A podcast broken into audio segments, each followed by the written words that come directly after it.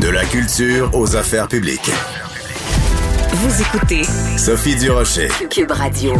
Si vous écoutez un petit peu euh, l'émission ou si vous me lisez dans le Journal de Montréal, le Journal de Québec, vous vous êtes peut-être rendu compte que euh, j'ai deux grands amours dans la vie, à part mon mari et mon fils.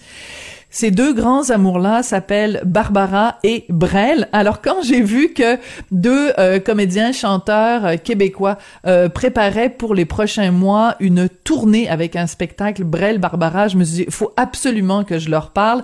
Le spectacle ce sera Renaud Paradis et Julie Daou, Julie Daou qui est au bout de la ligne. Bonjour madame Daou.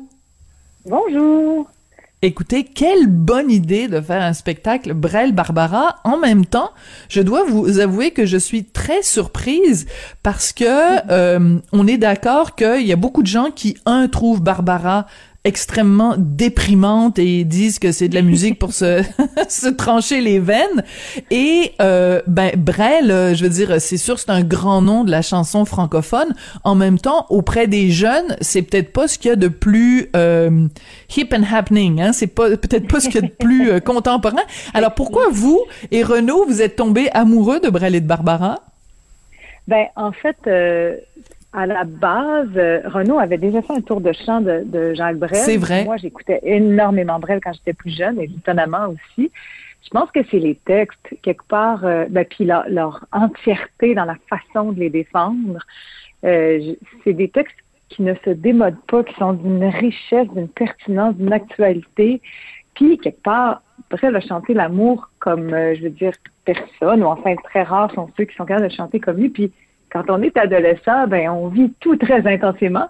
Alors, je pense que c'est pour ça qu'à cet âge-là, on ressentait une connexion avec lui, une connexion qui s'est jamais démentie. Puis ensuite, ben moi, j'ai découvert Barbara plus tard.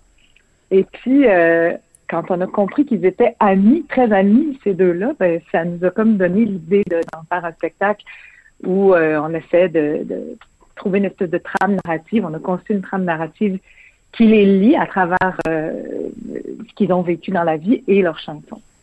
Alors, il faut dire qu'il y a un lien quand même entre Brel et Barbara.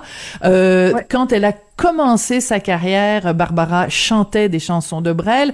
Euh, Brel a fait un film, Barbara jouait dans le film de, de, de Brel. Brel a dit à propos de Barbara, euh, elle, c'est un vrai mec ou quelque chose comme ça. Pour lui, c'est un compliment de dire à une De Gréco, qui a dit ça à propos ah, de, oui. de Gréco. Ah bon, ben alors, ben je suis contente de, que vous me corrigiez parce que je vais devoir aller réviser mes mes anecdotes sur ces deux-là. Mais il reste qu'il y a plein de liens entre entre ces deux-là. Donc le spectacle, ça va pas juste être un spectacle de chansons, on va aussi sentir les les liens humains qui qui reliaient ces deux-là.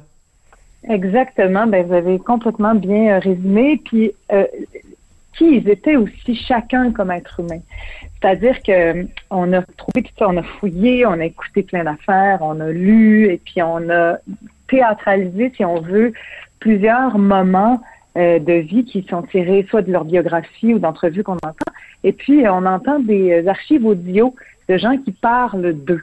Et donc, hmm. euh, soit de leur relation ou de qui ils étaient chacun. Et donc, c'est ça qui, qui dresse l'espèce de parcours du spectacle et puis qui fait qu'on on, les accueille, si on veut, à échelle humaine aussi.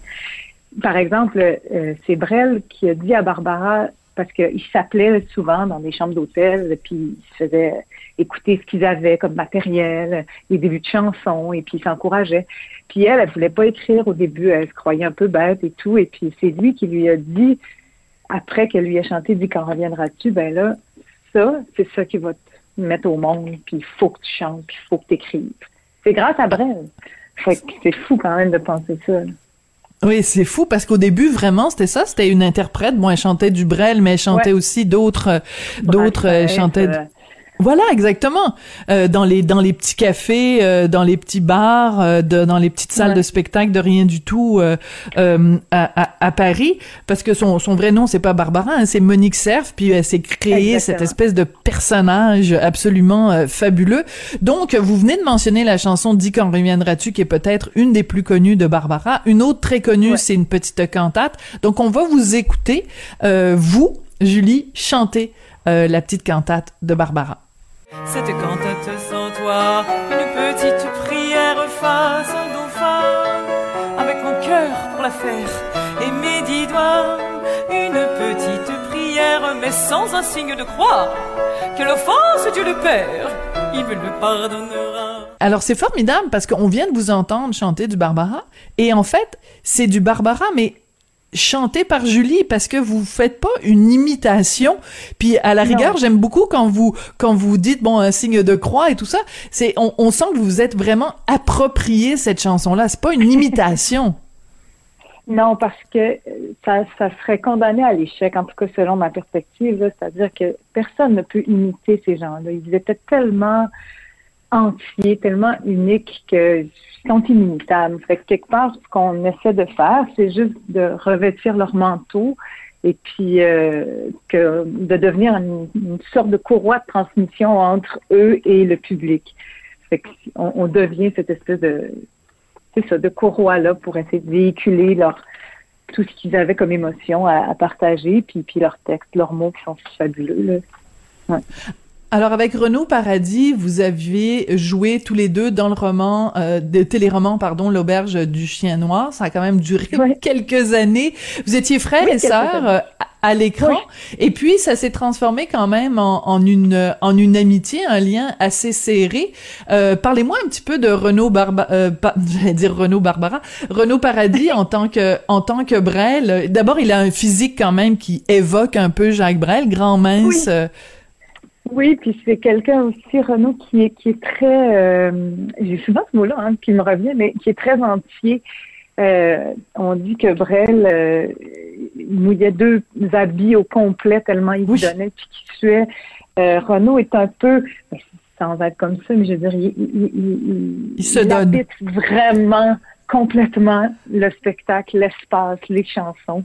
Euh, il y a beaucoup d'humour aussi. C'est vrai que, ben, vous l'avez dit tantôt, euh, c'est pour ça aussi qu'on a dû essayer de trouver une espèce d'équilibre parce que parfois, Barbara, effectivement, euh, c'est trop applaudi. Là.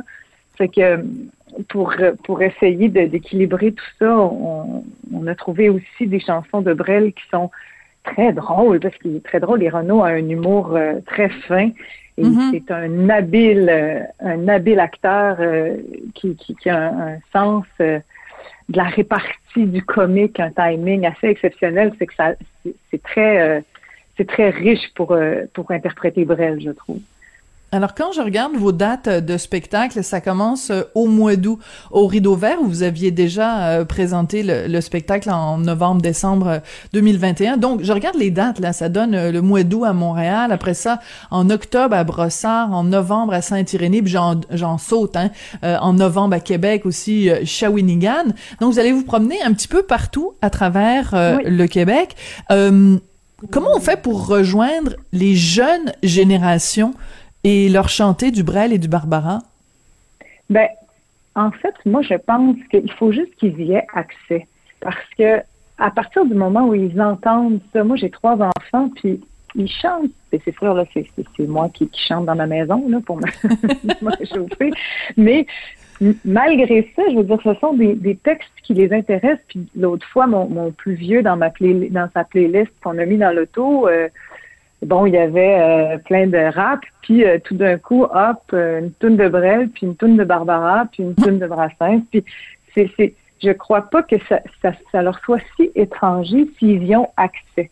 Donc, je pense que notre travail, c'est d'en faire un petit peu en amont. Parfois, quand on va dans des euh, dans des régions, on, on, on va dans une école avant où on essaie de parler de ces textes-là, on essaie de, de faire résonner les jeunes avec ça. Puis je pense que c'est une, une un lien qui peut se créer assez naturellement, qui est pas si difficile parce que c'est tellement riche, tellement profond et mon Dieu, tellement actuel. Puis les jeunes sont quand même assez ancrés dans l'actualité. que c'est amusant que c'est vous. pas trop dur pour eux. Mhm. Mais c'est intéressant que vous disiez ça parce qu'hier j'étais euh, au spectacle la nuit euh, de la déprime animé par euh, Christian Bégin. Euh, et euh, bon il y avait plein d'invités. Il y avait de, il y avait Paul Pichet il y avait Martine Sinclair. Et à un moment donné il y a un tout jeune auteur compositeur interprète Elliot Maginot. Puis là je me disais bon ben il, Elliot on le connaît. Il va venir puis il va chanter euh, quelque chose de, de, de contemporain. Ben non il, il a chanté voir un ami pleurer de Jacques Brel. Puis je me disais bon ben voilà c'est c'est Brel est intemporel finalement de toute façon cette chanson là est tellement extraordinaire Ben d'ailleurs, elle, est dans le spectacle en vente de punch et moi, je, je, suis sur la scène en même temps que Renaud à ce moment-là et je suis incapable de ne pas pleurer. Hum. Ça, ça, résonne encore tellement fort. Je veux dire, c'est vrai que malgré tout ce qui se passe dans le monde, voir un ami pleurer ou voir un humain pleurer, nos frères hum. pleurer, c'est, je veux dire, c'est intemporel. On reste tout à lié par cette humanité-là qu'on partage tous. Oui, ben c'est peut-être ça justement qui fait que on chante encore du Brel et on chante encore du Barbara euh, rendu en, en avril 2022. Julie, merci beaucoup. Euh, bonne chance ben, pour euh, toute cette cette tournée là, donc Brel et Barbara que vous faites avec Renaud Paradis. Donc ben j'ai envie de vous dire, dites quand quand reviendrez-vous? lieu de dire dis quand reviendras-tu? Donc ça commence au mois d'août théâtre du Rideau Vert, mais toute une tournée. Donc vous pouvez voir les dates de spectacles sur les sites des différents théâtres. Julie Daou, merci beaucoup. Ben, merci à vous. À bientôt. Et à très bientôt. Au revoir. Au revoir. Ben oui, dit quand reviendras-tu la chanson peut-être la plus connue de Barbara. Ben c'est un petit peu ce que j'ai envie de vous dire. Ben ça tombe bien, je reviens demain. Je remercie Rémi Poitras à la mise en onde et à la réalisation, Julien Boutillier à la recherche et je vous dis au revoir et à demain.